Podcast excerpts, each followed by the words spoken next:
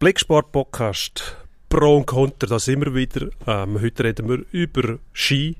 Wir müssen nochmal über Ski reden. Ja, unbedingt. Ist mir aufgetragen worden. Wir reden über Fußball, Formel 1, Hockey. Alles. Pro und Contra. Der Sportpodcast auf blick.ch.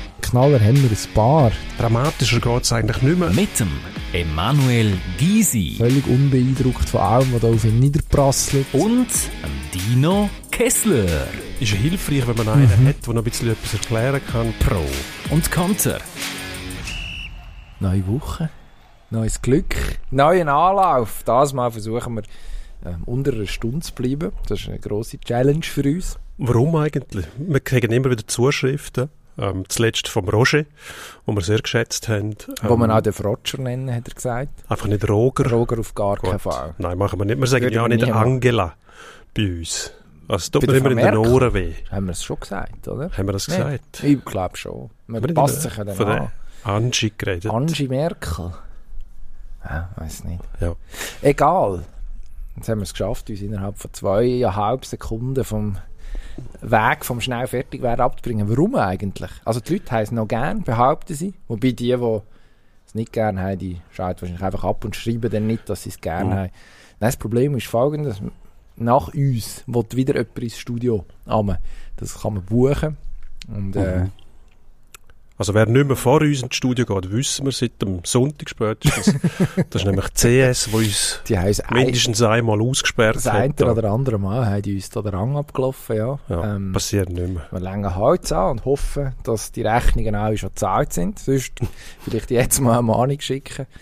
Ähm, die Adresse ändert sich ja nicht gross. Gross Paradeplatz ist einfach eins nebendran. Irgendwie so im ein bisschen hässlicheren Gebäude. Oder, aha, meinst du, UBS zügelt jetzt? Das CS-Gebäude, das muss man sagen, ist schöner, oder? Am Zürcher Das schöner, Paradeplatz als das UBS-Gebäude. Sandsteingebäude, für die, die es nicht kennen, wo, ähm, ja, mehr Wurf, hat ein Charme alter. Blattmacher-Kollege von uns gesagt, ausstrahlt. Und, äh, das UBS-Ding, das sieht so ein bisschen aus wie, sag jetzt mal, Riga 1982, etwa so, gefühlt. postkommunistischer, strenger Bau, ohne viel Charme. Bürogebäude halt, Ja. wo man früher gebaut hat, ja. Genau, also, wenn, wenn sie bei der UBS schlau sind, dann zügeln sie über. Oder bauen mindestens so ein Brückli. Das, das machen sie doch gerne auch, dann so über die Straße. Gerade in kälteren Gefilde, dass man ohne Probleme überkommt. Vielleicht macht man einfach das.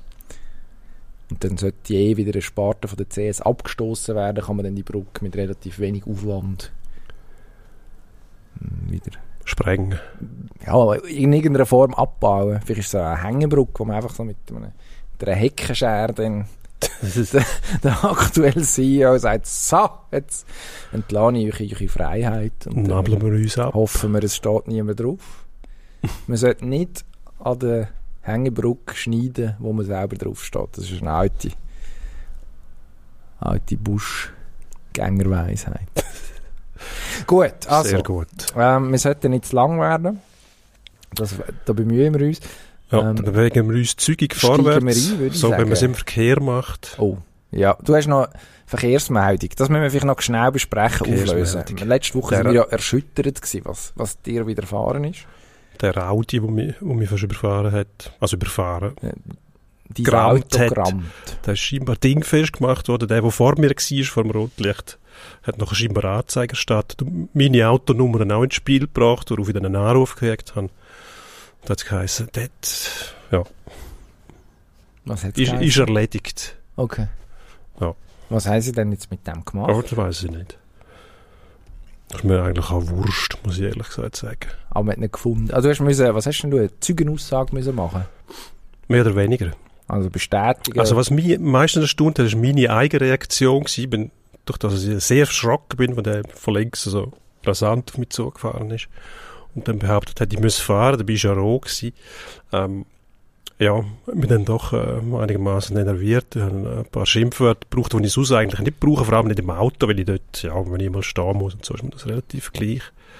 Ähm, sehr entspannt eigentlich. Aber dort bin ich doch äh, irgendwie aus der Haut gefahren und haben mir dann so sagen nachher, ah, es ist, wenn der Schrecken noch ins Spiel kommt, wenn man verschreckt, dann ist man zu Reaktionen fähig, wo man sonst vielleicht meint, man hegt ja nicht in sich.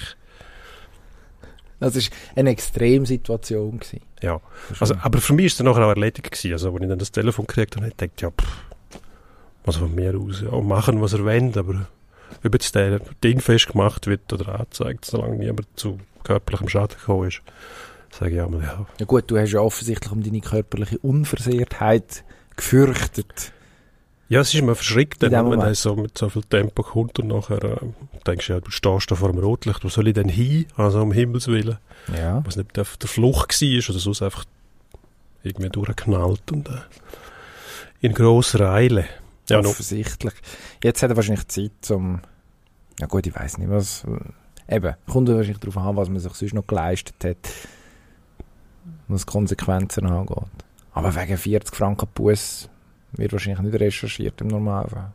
Aber ich wüsste da unsere Hörer auch auch mehr. Also Inputs jederzeit gerne an dino.kessler.ch.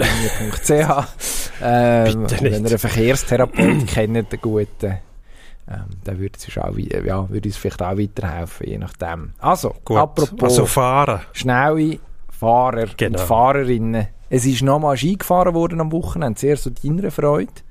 Hat es Mhm. auch noch einmal ein Parallelrennen gegeben. Der grösste Witz in der Geschichte von Parallelrennen. Jetzt ist es soweit. Man hat ja immer das Gefühl, es gelingt dem Internationalen Skiverband nicht noch einen draufzusetzen und dann machen sie es gleich. Jetzt ist es Weltcup-Finale in Andorra gewesen. Warum nicht? Schöner Ort, gerade um diese Jahreszeit. Sulzschnee nie so gut wie dort. Und nachher hat man zwei Speed-Disziplinen, zwei technische Disziplinen, Mann und Frau jeweils. Und am Freitag zwischen ihnen, schön im Sandwich, der Mixed Parallel Team Event, wo mit der Schweiz und mit Österreich bereits für ein Halbfinale qualifiziert anfängt und mit Viertelfinals, wo vier weitere Mannschaften müssen austragen unter anderem Andorra, wo man das Gefühl hat, dass die irgendwie, also die haben das letzte Aufgebot, Aufgebot gebracht, nicht einmal ihre Juan Verdu heißt, Johan Verdu heißt glaube ich, ihre gut, der gute andorranische Skifahrer, der ähm, ja, Top 20 Fahrer ist im Riesenslalom, kann man glaube sagen, oder Top 30 mindestens. Der hat auch keine Zeit gehabt. Also Andorra, die hat irgendwie einen Kioskverkäufer oder so auftreiben. Hat dann überraschenderweise gegen Norwegen verloren in ihrem Viertelfinale. Ja, und dann ist der Zauber relativ schnell vorbei gewesen, weil man dann, ja, zwei Viertelfinals, zwei Halbfinale, ein Finale und ein Sieger, der sich niemand wirklich begeistert hat dafür, Norwegen.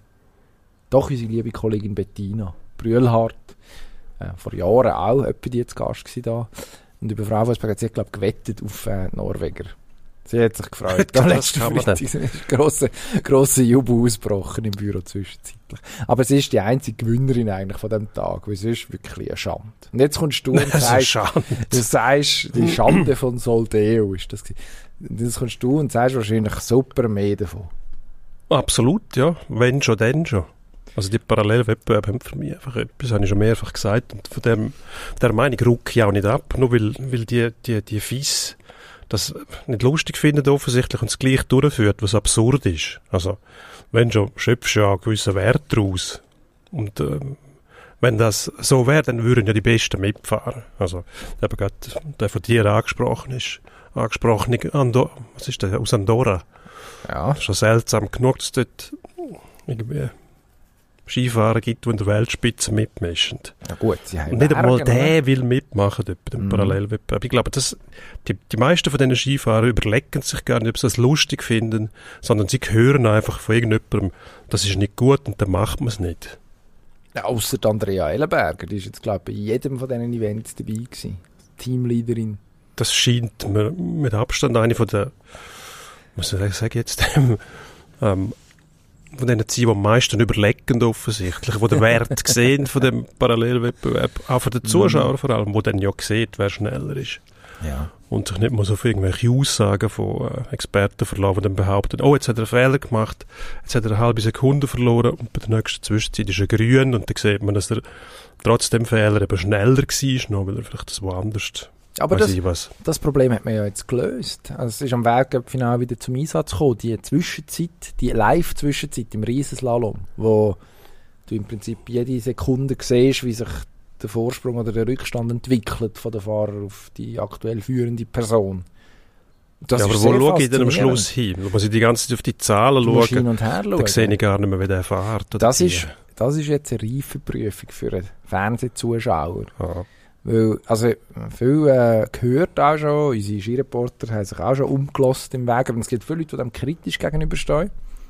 Aber die zwei entscheidenden Leute finden es gut. Unser Formel 1-Reporter Roger Benoit und ich sind nämlich der Meinung, dass es sich um Also, Um los, eine jetzt mal zu. hervorragende Idee handelt. Jetzt mal zu, Herr Gysi. Das ist ja so. Wenn ich in meinem Sofa sitze, wie ein Herdöpfel, der schon getrieben hat, dann will ich mich nicht selber überfordern mit, mit irgendwelchen Zahlenbeispielen, die ich muss verfolgen und gleichzeitig sollte ich das Rennen schauen. Dann will ich möglichst einfache Darstellung von dem, Dann was passiert. das Rennen.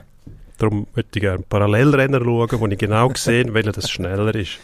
Und im Notfall sogar noch sehen, auch warum. Nämlich, weil der eine keinen Fehler macht und der andere schon. Und dann gewinnt der. Aber wenn ich jetzt einfach um die Lanze noch fertig zu brechen, wenn ich auf der, auf der, auf der animierten Strecke rechts auf dem Bildschirm sehe, wie nach dem Fehler plötzlich der Vorsprung wegschmilzt, wie sich plötzlich ein 20 Hundertstel Vorsprung in einen 13 Hundertstel Rückstand verkehrt innerhalb von wenigen Sekunden. Ich finde das sehr anschaulich. Es funktioniert aus meiner Sicht recht gut. Ich glaube, man muss das Hirn oder irgendwie so, die gewonnen, das ist ja alles gewonnen. Ähm, einfach, man muss dazu kommen, dass man nicht permanent, das stimmt natürlich, auf die Haribo-Schlangen überschaut, auf die farbige und was dort passiert, sondern im Prinzip von Zeit zu Zeit checkt man wieder, wie steht es eigentlich? Und eben, wenn der Fehler passiert, dann wird es interessant, wenn er vor einem Flachstück kommt. Und das habe ich ein paar Mal, gerade im Mannenriesenslalom sehr eindrücklich gefunden, ähm, jetzt am Wochenende, wenn der Fehler gerade vor dem Flachstück passiert, dann schmilzt die Zeit davon, so richtig gehend. Also, das hat schon Potenzial. Man könnte es noch ein bisschen schöner darstellen, da bin ich einverstanden. Aber ich glaube, das kommt. Aber jetzt reden wir immer über so Begleiterscheinungen. Ja, ja, gut, die sind ja für mich als Konsument Rennen. wichtig. Also, vielleicht liegt es auch daran, dass ich, wenn ich dann Ski schaue auf dem Sofa, vor dem Fernsehen, meistens noch etwas anderes mache. Im letzten Beispiel habe ich gerade äh, Biografie von den Beastie Boys noch gelesen, gleichzeitig sehr empfehlenswert übrigens. Da geht natürlich die Aufmerksamkeit stiften. Muss ich schon sagen, dann schaue ich wieder her, wenn grauen wird am Bildschirm, wenn irgendetwas passiert ist, dann ist es aber meistens akut. Spät. Also dann liegt schon einer in irgendeinem A, B oder C-Zone, wie die auch immer heißen. Ähm, ja. Aber sonst die, die Abläufe, ja, ich schaue dann bei der Zieleinfahrt wieder her. Vielleicht bin ich nicht der Richtige, der sich beklagt hat, wenn er schon die Aufmerksamkeit nicht aufbringt, zum alles lückenlos von oben bis unten verfolgen. Aber der Odermatt Hm. hast du geschaut. Ja, Und? ja, ich bin begeistert. Was Muss soll ich so sagen? sagen. Ja, Muss man so sagen. Also es ist, einmalige Leistung.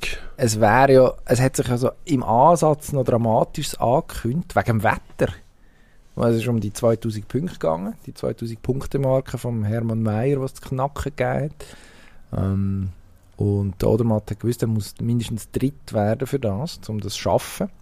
Nach dem ersten Lauf mit grossem Abstand führen. Und das, und das haben sie im Fernsehen nicht schlecht gemacht. Regelmäßig hat man die dunklen Wochen gesehen, die irgendwie von der einen Seite immer näher und näher gekommen sind. Und du hast gewusst, eigentlich mit dem riesen Vorsprung aufs Podest schafft er es wahrscheinlich so oder so. Aber was, wenn jetzt die Wochen plötzlich kommen, kurz bevor er aus dem Starthaus muss und sich entladen und entweder Sturm oder Regen oder Schnee oder ein Gemisch aus all dem bringen und dann das Rennen entweder abgebrochen wird, dann gibt es auch keinen Punkt, oder der Odermatt muss irgendwie runterfahren und hat plötzlich eine Piste, die nicht mehr taugt und dann haben wir den Salat. Und dann ist er aber aus dem Starthaus und hat irgendwie noch einmal, ich glaube auch im Wissen, so wie ich ihn verstanden habe nach dem Rennen im Interview, im Wissen, dass es Piste nicht so gut ist, dass er wahrscheinlich noch mal muss Gas geben noch richtig einen rausgehauen. Ich glaube, die zweitbeste Laufzeit war es. Gewesen.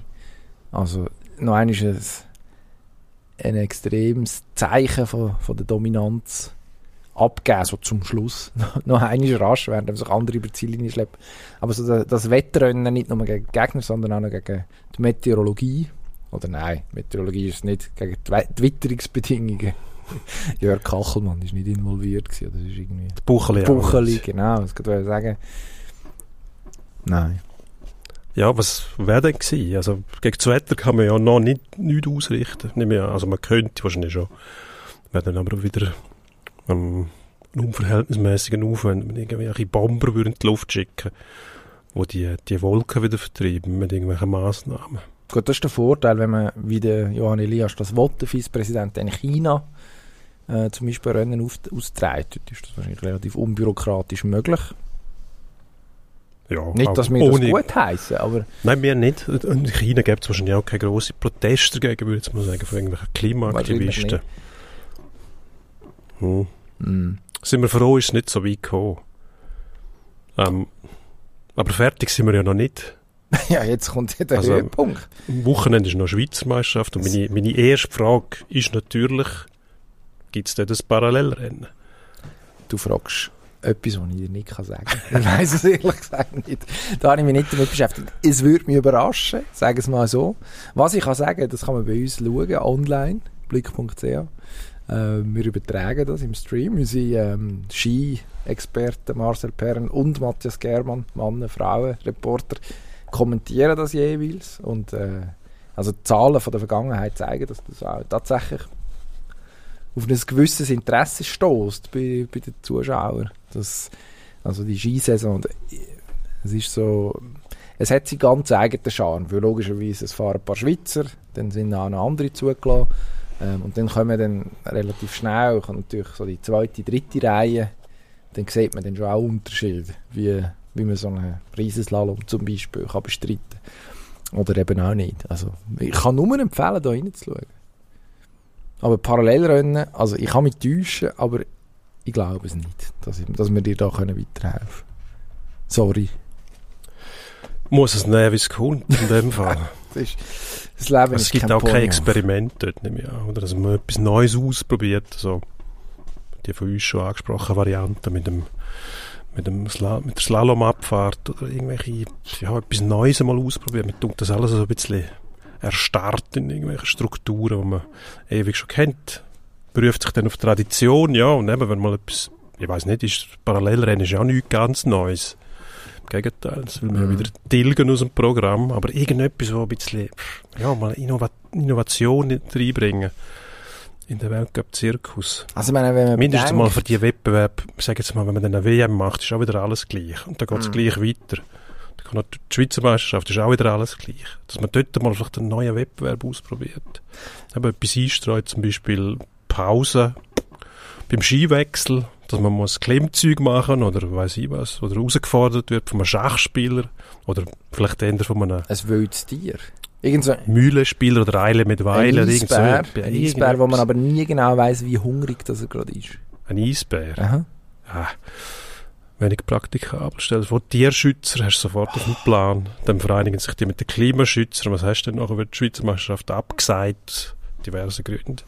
Vielleicht kommt es noch regnen, go schneien, go winden, ja den, go blitzen, den go donnern. gut behandeln. Oder man tut einfach äh, äh, in Arosa einen von diesen Braunbären weiss färben für ein Wochenende. Da Es geht du schon wieder darum, dass Ärger man- mit, den, mit den Tierschützern. Ah, Lebensmittelfarbe. PETA. Wieso? Ja, das darf man nicht. Wieso nicht? Weil das, äh, Der, der, der Braunbär in seiner Identität verunsichert. Ja, stell dir vor, wenn man die einfach würde anders anmalen, um äh, irgendwelche Leute zu unterhalten damit, dann wärst Ja, ich sehe das ausser du bist ein Zirkusartist, wo man Ja. aus einer Kanone in ein Netz schießt, es Mhm. früher passiert ist, macht man ja auch nicht mehr zum Beispiel. ja, also es kommt darauf an, wie man schminkt, ja. Also, also das Tier anmalen, zwecks Unterhaltung, finde ich. Ja, Also dann müssen wir halt den Eisbär... Ich habe ja gesagt, wir nehmen einen Eisbär. Du hast gefunden, es geht nicht. Ja, das ist die zweitbeste Lösung. Ja, aber ein Eisbär, nein, ist auch nicht gut. Aber was ist ja, denn besser? Luchs. wieso muss es ein Tier sein? Man kann ja irgendwelche Wettbewerbe veranstalten, wo nicht erstens mal das Tier gezwungen wird, zum Sachen machen, was es nicht will. Gut, so Skifahren, fressen. Ja, also... Hat es vielleicht noch Lust, das äh, Eisbärli? Ich glaube auch, das finde ich, ist jetzt vielleicht noch... Also, ist mal etwas Neues. Die, also die Tiere... Ja, es sagen muss das ja auch nicht alle Tag. Das wird kompliziert. so ein unberechenbares Element. Oder vielleicht, dass man dass die Wechselzone ist gleichzeitig noch in, in einem von Schießplätzen von der angrenzenden Biathlon an. dass man ein bisschen muss schauen muss, wenn dass man ja ich, ich weiß nicht, es ist jetzt ich würde sagen, es ist noch nicht, ganz spruch, äh, noch nicht ganz spruchreif die Idee. Oder wie wäre es, wenn sie müssten mit, äh, mit Langlaufski mal so eine Abfahrtsstrecke ab? Das hat man natürlich schon gemacht. Das heißt Telemark. Die haben, glaube ich? WM diese Woche. Hm. In Mürren. Kann man gehen. Amelie Remo Wenger. Eine von der grössten von der Geschichte. Telemark. Also, ich meine, der Schweizerische Skiverband ist ja nicht wirklich gut sprechen auf äh, die aktuelle FIS-Spitze. Von dem her wäre das schon. Warum nicht? Mal da ein paar Sachen ausprobieren, denen zeigen, wie man es auch machen könnte, statt immer nur sagen, es passt uns nicht, Kritik üben, sondern einfach mal machen und dann, und dann zeigen, zeigen, wie es besser ging. Ja, vielleicht ist das ein Ansatz, du hast recht. Die irre Slalomabfahrt. Mit diesem Schlusswort wechseln wir das Thema. Und es wird immer noch besser. Genau. Die Schweizer Fußballnazi spielt am Wochenende ihre erste EM-Qualifikation spielt. EM 2024 ist es, was darum geht.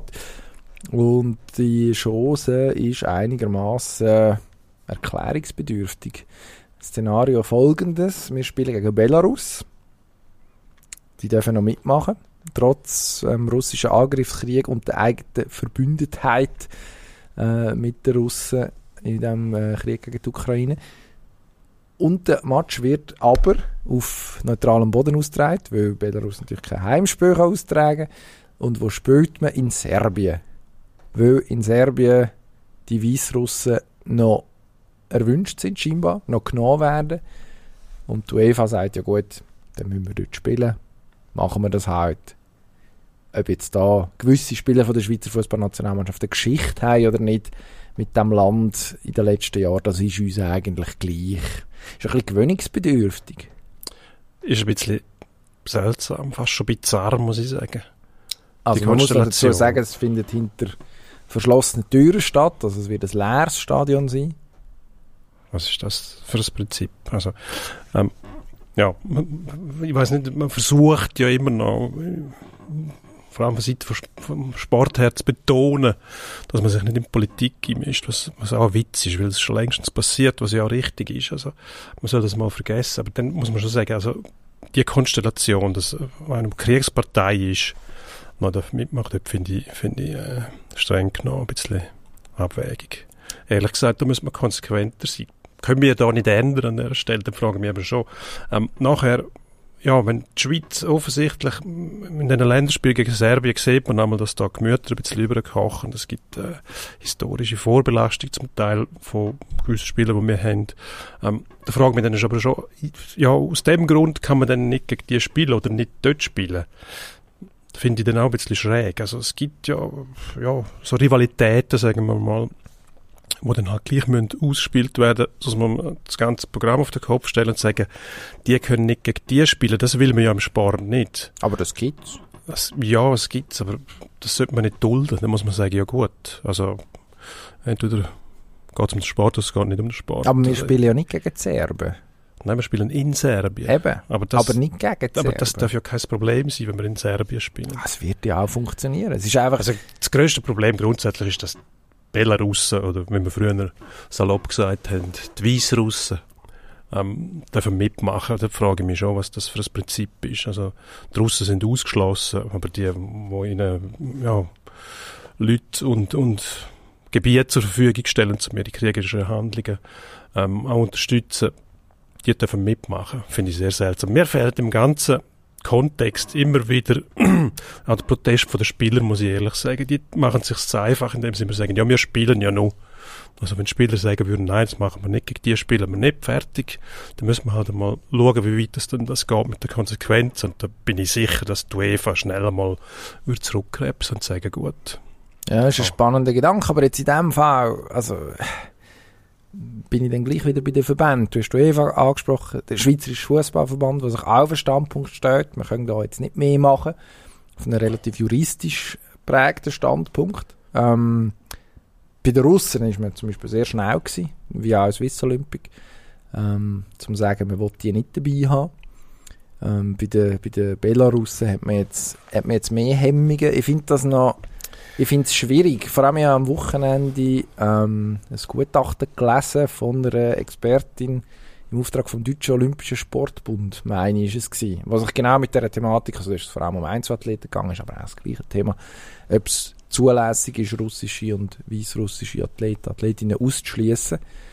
Ähm, und dort ist man zum Schluss gekommen, ja, das ist zulässig, weil es zwar auf den ersten Blick eine Diskriminierung ist, jemand aufgrund von seiner Nationalität auszuschließen, nur musst du dann abwägen, inwiefern das für einen ukrainischen Athlet diskriminierend ist, wenn der Angreifer oder jemand, der die Nation vom Angreifer unterstützt, ähm, da seine Plattform überkommt. Und äh, in irgendeiner Form, gerade bei jetzt in diesen Staaten ist ja dann Sport und Staat oft sehr nah miteinander verknüpft. Also man könnte schon argumentieren, offensichtlich, dass, äh, dass, dass man auch bei den Belarussen muss den Stecker ziehen jetzt also bei denen müssen wir ja eh den Stecker ziehen. Also selbst ohne, die, ohne den Angriffskrieg mit der Unterstützung von Belarus hat man ja eigentlich schon innenpolitisch gesehen genug Gründe, um Belarus aus dem Verkehr zu ziehen.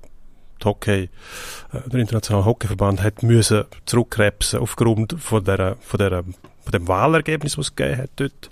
Vor, wann ist das gewesen? Zwei, Zwei Jahre, Jahre, wo äh, man dann die WM entzogen hat. Und dort ist, ähm, der Ukraine-Krieg noch weit weg gewesen. Krim ist zwar schon annektiert von den Russen, das ist aber viel früher passiert, dort hat man noch nichts gemacht, aber äh, die Verbindung zwischen Belarus und Russland, die ist ja dort schon offensichtlich gewesen, aber dort ist es egal, mal um die innenpolitischen äh, Probleme gegangen. Und dort hat man dann ziemlich schnell gehandelt. Und nur schon von dem her könnte man eigentlich sagen, Belarus, äh, nein, lassen wir nicht mehr mitmachen. Aber dass, aber dass die Spieler etwas unternehmen, das hast du jetzt nicht ernsthaft erwartet, auch nach dem, was in Katar passiert war. Und wenn man jetzt auch ja, aber irgendwann müssen die Spieler dann müssen die Spieler schon mal auch über Verantwortung übernehmen. Oder man hört jetzt vielfach, Gott, da geht es dann um die Sportliche, um die Mehrbelastung, die es gibt durch die immer mehr aufblähten und ausgewalzten Wettbewerb. Ähm, siehe WM zum Beispiel, wo mir zwar Spaß macht, wenn es mehr Spiele gibt, muss ich jetzt zugeben. Ähm, da bin ich nicht, nicht ganz uneigennützig. Ich sehe mich schon auf dem Sofa den ganzen Tag Fußballmatch schauen. ja, nehme ich. Ähm, aber solange die Spieler nichts sagen, wird da nichts passieren. Das sind, die Spieler sind ja eigentlich das Kapital, wo all die Verbände haben. Die haben ja selber nichts. Also was wollen die verkaufen? Fähnli. Ja. Zum Beispiel. Die können Weltmeisterschaften, Olympische Spiele, Turniere organisieren. Wenn die Spieler nicht kommen, der Athlet. Dann müsste der Athlet schon irgendwann mal sagen, vor allem im Fußball, jetzt ist es dann genug. Also mehr wenn man nicht. Aber solange das nicht passiert, im Moment haben die Verbände ja, vor allem die FIFA, einfach das Gefühl, sie können machen, was sie wollen. Und es ist auch so. Reden wir noch ganz kurz über das Aufgebot von der Schweizer Nazi. Es gibt noch ein paar spannende Personalien drin. Dominik Schmid von GC. Man hat es nicht gedacht. Wieder mal ein Grasshopper dabei. Spannende Personalien hinten links oder auf der linken Aussenbahn. Äh, jemand, was denke ich, verdient hat, das kann man so sagen. Solide Leistung jetzt eigentlich in der, in der, in der ganzen Saison. Ironischerweise Basler, der sich auf äh, auf Zürcher Boden jetzt in die Nazi reingespielt hat. Ähm, sehr originell finde ich den Jeremy Frick, den man aufgeboten hat, noch Last Minute, als äh, Ersatzgoalie, der nachrückt.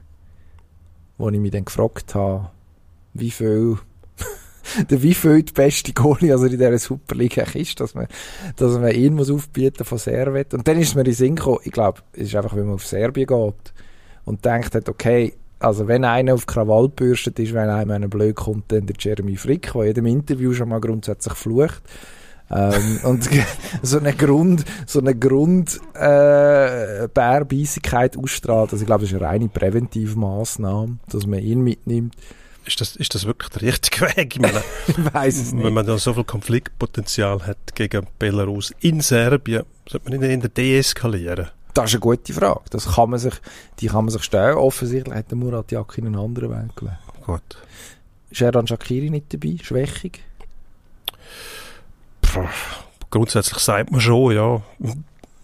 Also, die Weltmeisterschaft, aufgrund von dem, was dort gelaufen ist, nicht unbedingt. Also, in dem wegweisenden Spiel gegen Portugal ist ein Haufen schief gelaufen und, ähm, ja, das zu beurteilen aufgrund von einzelnen Personalien, ich glaube, das wäre ein bisschen verfehlt. Die sehen ihn nicht jederzeit spielen. Darum, äh, ja, ich bin grundsätzlich, habe ich einen gewissen Verdacht gegen die amerikanische Fußballliga, dass dort nicht ähm, erstklassiger Fußball praktiziert wird. Mag mich aber irren. Natürlich wird dort auch gut gespielt, aber ob das vergleichbar ist mit dem Level, wo wir in Europa haben, ewig wird das nicht mehr gehen. Also wenn die Schweiz international will, äh, konkurrenzfähig bleiben, wird man irgendwann mal muss sagen, gut, ja, aber Also, bis jetzt war er immer einer, gewesen, der den Unterschied können ausmachen konnte. Und ich, also ich will ihn das einfach beweisen, dass er es nicht kann. ja, und so lange muss man ihn bringen. schon. Wieso?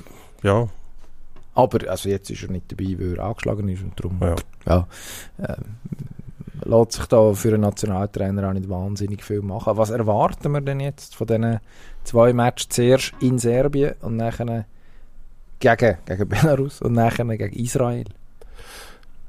Ja, wenn man realistisch ist, muss man zwei klare Sieger erwarten. Ich glaube, alles andere wäre ein bisschen, da würde man sich etwas vormachen. Also man hört immer wieder zu Recht auch, finde ich, dass man sich der internationalen Spitze zumindest annähert.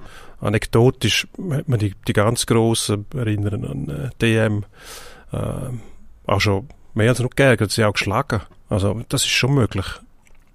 Nur passiert das nicht im normalen Rahmen in der Regel, sondern besondere Verhältnisse herrschen. Also du spielst gegen krassen Aussenseiter im, im K.O.-Spiel, wo dann plötzlich ähm, ja, Verhältnisse ein bisschen auf den Kopf gestellt werden, was ja mit der traditionellen Rollenverteilung dann auch möglich ist. Aber im Alltag, sage ich jetzt mal in so einer Qualifikation, muss man vor allem seiner Favoritenrolle gerecht werden. Und ich glaube, das ist dann auch der Beweis dafür, dass man eben den Schritt gemacht hat. Wenn man das schafft, dann ist man, ist man mindestens mal in der Nähe von der Top-Nationen. Ja. Darum muss man auch erwarten können, dass da diskussionslos, diskussionslos ähm, ähm, Siege eingefahren werden. Ja, also ich meine, es ist auch nicht die härteste Gruppe in der Geschichte, äh, die man bekommen hat. Die Weißrussen, dann Israel, Andorra schon wieder. Mal schauen, ob einer, der im Team-Event mitgefahren ist, auch, auch falls dort mitschüttet in ihrer Nationalmannschaft. Oder ob es noch Briefträger dabei hat, zum Beispiel. Zum Beispiel Rumänien, Kosovo sind nachher die, die weiteren Gegner. Also, Rumänien hat einen beispiellosen Absturz erlebt. Das ist im. Fußball. Die haben früher einen Spieler gehabt, George Hag, Hagi, Hagi oder Hat- Hatschi haben wir gesagt, aber das Hatschi. ist vielleicht falsch. Ja. weiß es nicht. Die Der. Karpaten Maradona, hat man ihm gesagt. ja, das war noch vor einem Messi. Gewesen. Heute würde man Karpaten-Messi sagen. Ja, Bulgarien hat Stoichkov gehabt, ein Riesenspieler, der allerdings auch einen Esel hatte, der Stoichkov hatte, also das war ein anderer Mit gewesen. dem Gulasch Maradona gesagt. Bul Bulgar, der äh, einen den Esel geschlagen, Oh der auch Stoichkov geheißen hat. Ich weiß es nicht mehr.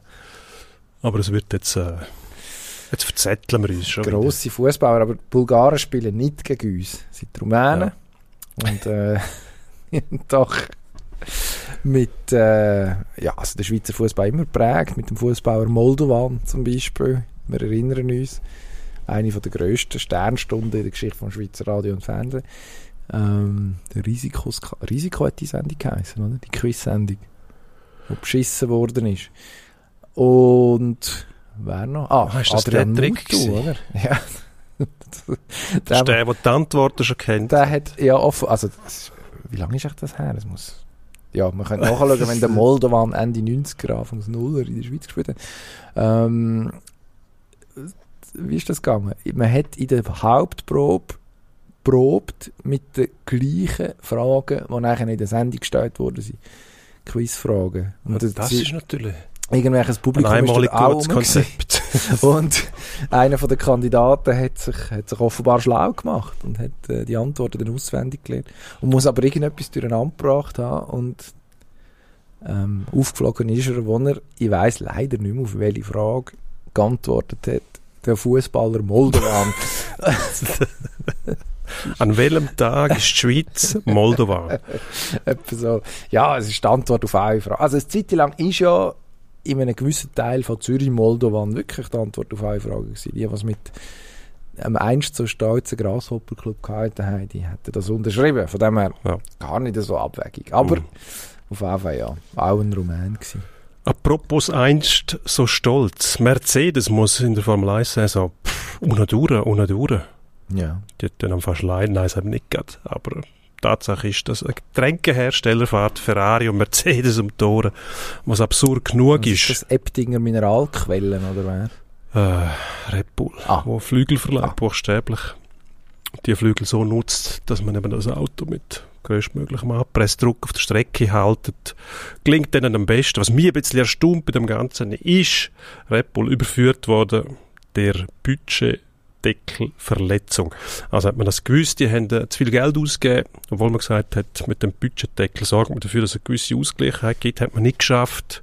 Der Ross Brown weiss ich noch großspurig angekündigt, wer verwünscht wird bei dem Tatbestand, dem werden Punkte, möglicherweise sogar eine WM aberkannt und abgezogen.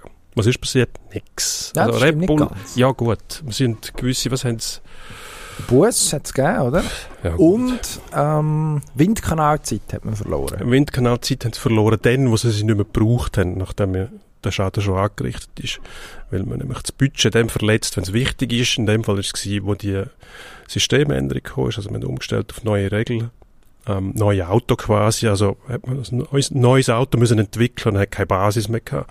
Und dort hat Red Bull ähm, das Budget überzogen. Das heisst, die haben sich einen Vorteil verschafft, wo du nicht mehr los wirst. Aber das ist noch ein spannendes Thema, oder? Weil Ja.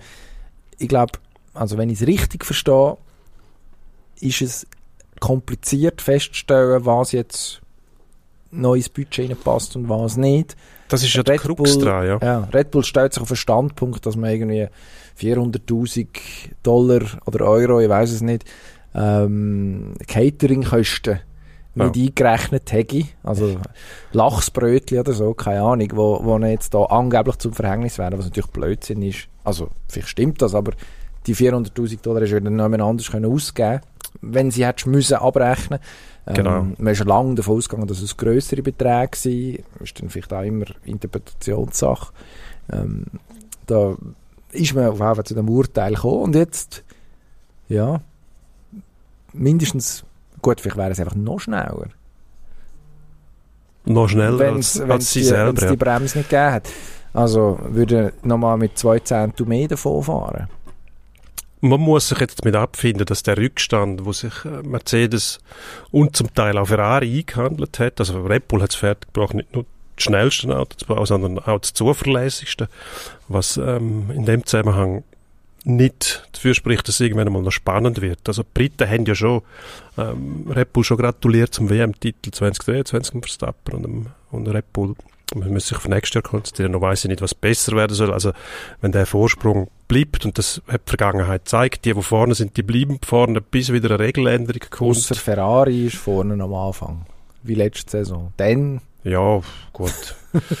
Dann haben nicht. schnell mal gemerkt, dass äh, Gott, Ferrari ist auch verwünscht worden, wie sie äh, beim Benzin manipuliert haben. Aber nicht letzte Saison. Nein, nicht letzte Saison, da hat man sie ziemlich, ist halt ein, relativ einfältig, weil das Benzin, das kann man ja analysieren, dann hat man das Ergebnis weniger durchdacht als die Budgettricksereien bei Bull oder die Firmen gründen inzwischen diverse Schwestern, Brüder und Onkelfirmen, wo dann, Ja. ja, kannst du einen Onkel am Schluss heisst es dann, ja, das ist nicht unsere Firma, wo dann die Frontflügel im Windkanal testen lassen hat dort. Nein, nein, das gehört nicht zu uns und so weiter. Also das ist wahnsinnig komplex. Offensichtlich ist der Wille gar nicht um, dass man Ausgleichheit herbringt.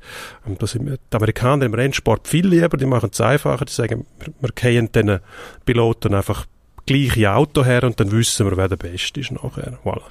Das kann man nicht ganz vergleichen, weil Formel 1 natürlich immer auch ein, Herstellerwettbewerb war. Nur jetzt unter dem Einfluss von der neuen Besitzer, Liberty, Amerikaner, hat man eigentlich erwartet, dass sich das ein bisschen ändert. Aber das ist einfach nicht im Interesse von, von äh, Red Bull vor allem. Ja. Die, die vorne sind, die wollen äh, nicht, dass sich etwas ändert, ist ja logisch. Aber man muss sich bei Ferrari und Mercedes also schon Gedanken machen. Der Rückstand, vor allem Mercedes, wo einem Konzept ausgegangen ist, wo völlig anders ist als das von Bull. Und das hat meiner Meinung nach nichts mit diesen schlanken Seitenkästen zu tun, weil der Abtrieb wird im Moment ja vom Unterboden erzeugt.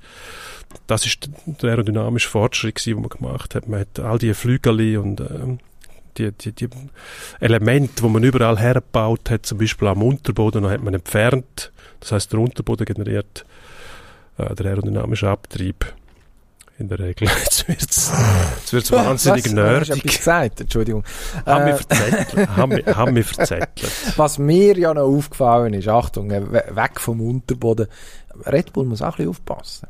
Weil irgendwo scheint jetzt doch schon ziemlich eine Eiszeit ausgebrochen zu sein innerhalb vom Team. Also zwischen den zwei Fahrern, das hat man am Wochenende gesehen, das herrliche Bild gegeben vom äh, Perez, der das Rennen gewonnen hat, Pole Position gehabt, Sieg heimgefahren Max Verstappen vom 15 aufs 2 führen und dann lässt sich der Perez feiern von den Mechanikern, sonstigen Crew dort, äh, nach, nach Erfolg der Zieldurchfahrt.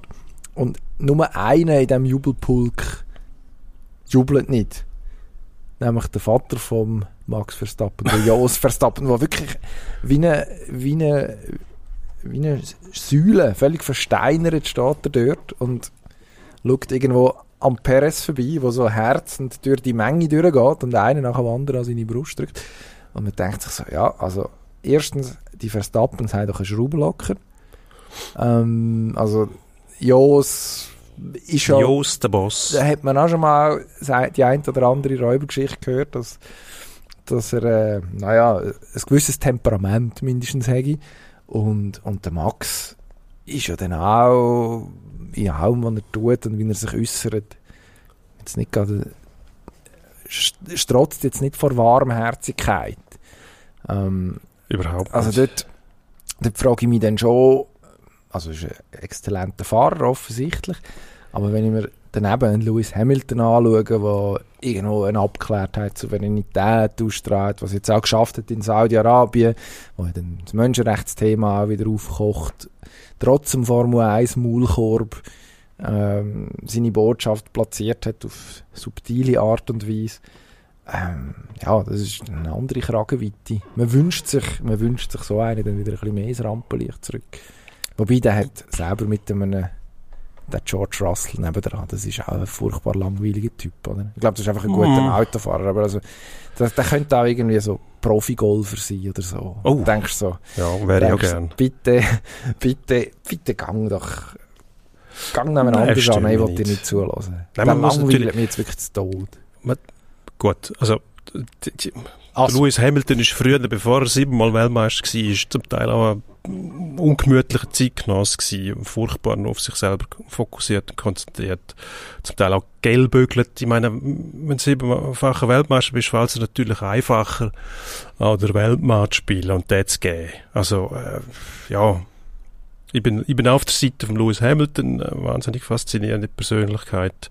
Der Max Verstappen hat das Verkrampfte noch in sich, das, das irgendwie wie kindisch Verkrampfte, wo man auf ähm, ja, Themen umreitet, wo man eigentlich als Erwachsener sagt, ja gut, also muss denn das sein? Also jedes kleine Detail und äh, kaum kommt mal ein Angriff, fällt völlig die Souveränität und äh, ja, der Jos, einen mit. der Jos ist auch nicht in der Lage, um eine gewisse Größe zu zeigen, das finde ich dann schon, das ist, äh, das ist sehr kleinkariert, muss ich schon sagen. Also, dass man dem Perez, wo man ja weiss, ist Nummer zwei, und das hat der Max letztes Jahr auch demonstriert, der ist am Tore gefahren, sinnlos, also man weiss dort, wie die Rollenverteilung ist, da kann man doch dem einmal gratulieren. Und mit dem Mitfeiern, da gewinnt man nur an Ansehen und an Respekt von der Gegnerschaft. Das, ähm, das wi- wird jetzt nie ein Stahlkrieg ausbrechen bei Red Bull. Also, für das sind Verhältnisse viel zu klar und die sind auch in Stein gemeißelt. Also man sieht ja, der hat ähm, im zweiten Qualifying-Abschnitt, hat man glaube ich sechs Zehntel abgenommen. Das ist eine Welt im gleichen Auto. Darum, äh, die Frage stellt sich gar nicht. Darum, äh, die Reaktion nachher aus dem Verstappenlager, das, das verbrämt dann aus dem Schmollwinkel nachher, äh, ja, es ist ja nicht sein Fehler gewesen, das macht es ja noch einfacher, eigentlich. Du musst damit rechnen, dass irgendwann mal etwas passiert im technischen Bereich, oder? Da hat er, äh, halt nicht können vom Eis starten wie üblich.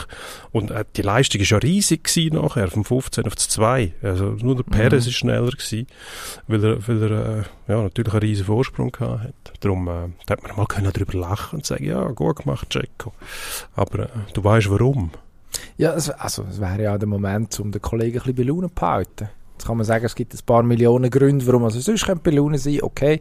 Aber ähm, ja, so im Sinn von einer fruchtbaren Zusammenarbeit, wieso nicht, oder? Also hätte man jetzt von einem Max Verstappen ein bisschen mehr, der Holländer sagt man eine gewisse Relaxedheit nachher, ähm, ein bisschen mehr, ja, das, das Bisschen- gewünscht, wo, wo, wo das Klischee, wo das Klischee hergibt. Und also das- Max, das- geh noch mal das in den Coffee kann man dort vergessen. Zum Beispiel. Zum entspann dich. Beispiel. Vielleicht nicht gerade direkt vor dem Rennen. Das würde ich nicht empfehlen. Aber ich weiß auch nicht, wie das in Jeddah ist, ob dort Oh, wie, wie die Coffeeshop-Szene in Saudi-Arabien Dass die das entspannt gesehen aussieht. Von dem her, ja, können wir das weglassen. Und George Russell diskutieren wir ein anderes Mal Gut. aus. Aber das ist so, der und der Lando Norris, das ist wirklich, Oh nein, der die müssen Lawrence. beide weg. Nein, der ist Die will- fantastisch, will der die Norris. beide, will die beide so wenig wie möglich. Ist das wahr? Ja, die Ja, aber das sind so, das Lando sind Norris ist ein Typ mit einer wahnsinnigen Ausstrahlung. Ja, furchtbare Ausstrahlung. Nein, der ist auch sehr beliebt bei der, bei der jüngeren Kundschaft, weil er sich ähm,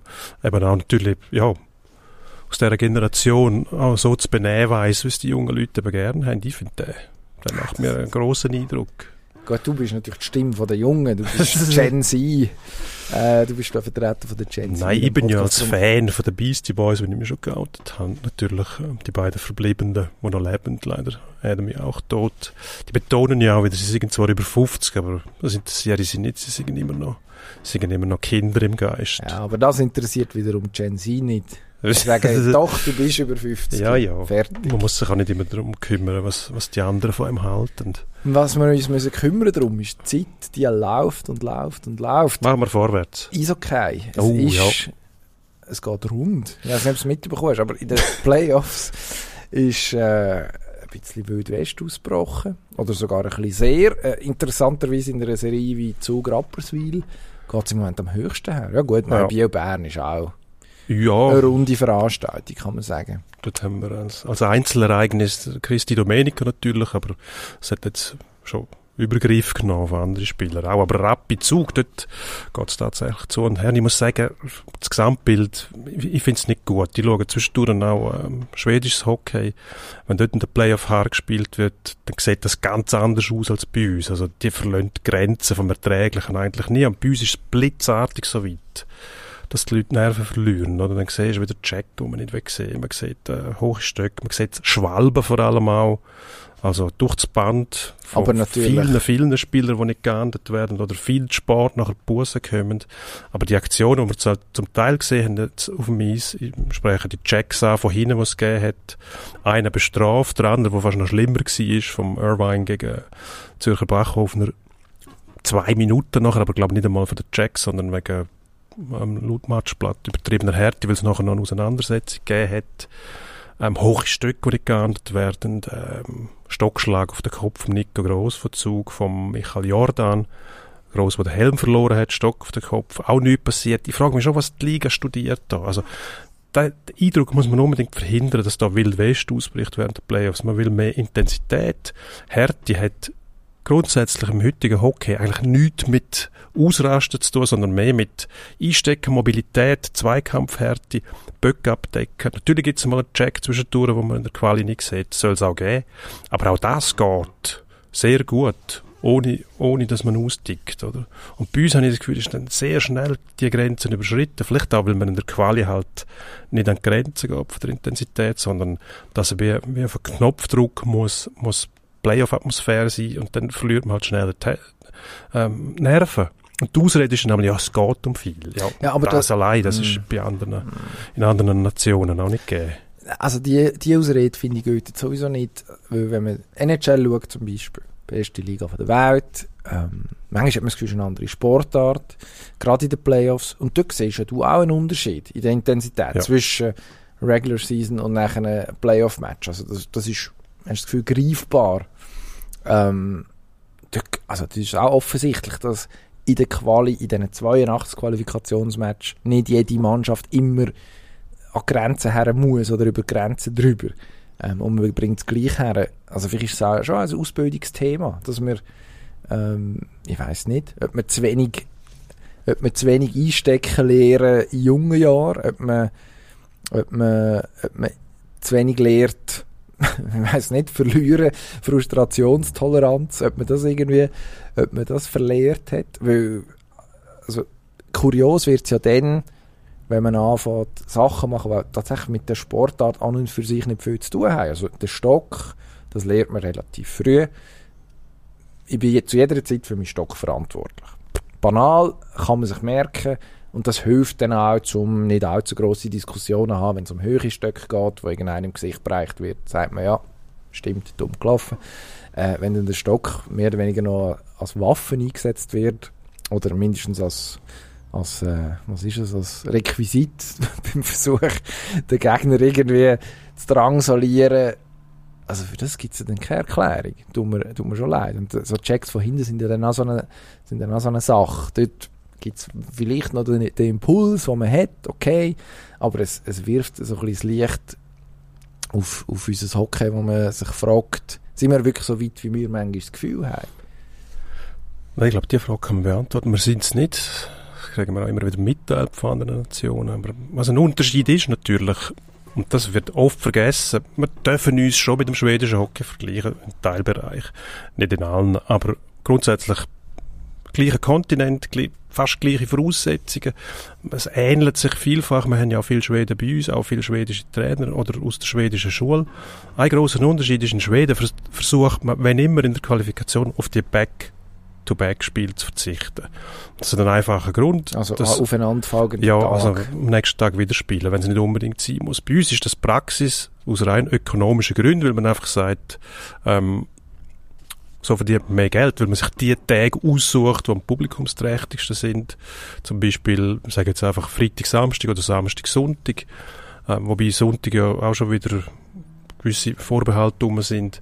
Und das versucht man in Schweden zu verhindern, wenn es immer geht. Das heißt, die Spieler haben genug Erholungszeit, also können sie die Intensität da aufschrauben. Bei uns stellt man schon fest, dass der, eben, der Back-to-Back, -back, vor allem der Back nachher, der dann halt nicht mehr ja, verständlicherweise die Spieler in der Quali dann nicht mehr so zur Sache gehen, oder? Und das wäre eine Möglichkeit, und man könnte korrigieren, wenn es nicht nur um das Geld gehen würde, oder? Wenn schon auf Kommerz geschwätzt wird, dann finde ich, sollte man, sollte man auch auf die Spieler schauen und nicht nur auf das Publikum, oder? Ja, man findet immer einen Haufen Gründe, wieso das jetzt gerade an dem Tag wieder gespielt werden muss. Es sind einfach die besten Tage zum Ticket zu verkaufen. Ja, okay, aber man findet wirklich einen Mittelweg, einen Kompromiss, wenn man das wirklich würde wählen. Sportliche Gründe. Aber auch dort muss ich sagen, die Spieler, die werden entweder nicht angelost oder sie melden sich nicht zu Wort. Aber dort müsste ja, wir haben ja die Spieler, mehr oder weniger Vereinigung ist es, SIPU wo, wo darf mitreden, wo dann halt dort auch mal müsste, äh, das Wort auf die Waagschale legen und schauen, ob sie irgendetwas können ausrichten und sonst gibt es immer noch Medien, die in dem Fall sehr dankbar wären, wenn sich die Spieler mal würden wehren, wenn so Probleme nur angesprochen werden, dann kann man darüber diskutieren, vielleicht finden wir eine andere Lösung. Aber das nachher so quasi Fingerschnipp, jetzt ist Playoff und dann verlieren die Leute Nerven. Ja, und im Playoff spielst du nicht Back-to-Back. -back. Nein. Genau, dort machst du es nicht. Dort nervt dich der andere. Nicht, weil erst gerade gestern einen anderen vor der Flinte hast, sondern weil es wieder der gleiche ist, der kommt. Und nach dies nach, bis du nicht mehr schmecken nach sieben Spielen. Genau. Aber, ja, jetzt bin ich gespannt. Es sind sehr enge Serien, das kann man sagen. Ja. Also eigentlich durchs Band, selbst bei Genf Lugano, wo ich jetzt davon ausgegangen wäre, dass das ein relativ kurzer Prozess wird. Es scheint nicht der Fall zu sein. Ähm, wo sehen wir eine Überraschung? Genau dort, wo du angesprochen hast, also Lugano, ähm, ja, man hätte gedacht, Game First, Lugano 10, das wird eine eindeutige Sache. Die, die Widerborstigkeit, die Widerstandskraft von Lugano, die ist eindrücklich und Genf muss, muss dort alles auspacken, wenn es weiterkommt. Ist übrigens auch sehr spannend zum Schauen. Die Spiele sind wahnsinnig, wahnsinnig intensiv geführt. Ähm, bisher hat man dort das Gefühl, es ist noch einigermaßen im Rahmen, aber man merkt so langsam, wie es hochkocht. Ähm, wer Zeit und Lust hat, darf gerne die Doku beim iSpots schauen, wo wir bei uns bei Blick auch anteasern. Da geht es um Trash Talk und ein besonders lustiges Duell dort Richard gegen Julian Walker von Lugano, wo sich Tee geben, wo es darum geht, ja, die haben es ja dort nicht mehr wählen, du verdienst 700'000, für das musst du schon ein bisschen mehr zeigen und noch strübere Sachen. Sehr lustig zum reinschauen, wie sich das entwickelt. Aber ich kann mir gut vorstellen, dass Lugano Game rausgekegelt dort. Aufgrund von dem, was ich jetzt gesehen habe. Hm. Bei anderen Serien, bei Bern weisst du nicht. Ähm, der Sieg im Biel, okay. Aber die Goalie-Leistungen dort auf beiden Seiten. Biel wird wieder mit dem Säteri spielen, dann sieht es anders aus. In den anderen Serien, Zürich, Davos, äh, ja, kann alles passieren. Das ist wieder eine Aussage. Das ist Analyse. Mit, äh, das ist eine sehr gute Analyse. Und mit diesen Worten gehen wir zum Endspurt, würde ich sagen. Endspurt. Im Endspurt reden wir zuerst über Premier League. Bei Fulham ist das Aufsehenerregendes passiert, obwohl der Felix Magath mittlerweile schon länger weg ist, wie wir mit Schrecken jedes Mal wieder feststellen. FA Cup, Viertelfinal, Menu, eigentlich keine Chance gegen Fulham, überraschenderweise.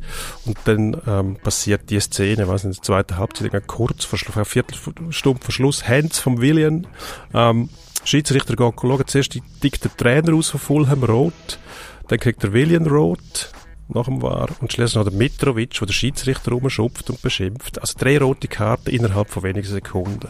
Ähm, wenn noch das Nachspiel hat, Mitrovic muss, glaube ich, mit sechs bis zehn Spielsperren Liegt an dem Back-to-Back-Spielplan, oder was? ich weiß nicht, ob die, gut, äh, das ist ja das Vorbild vor allem. Englische Woche wird immer noch gerne gebraucht, das geflügeltes Wort.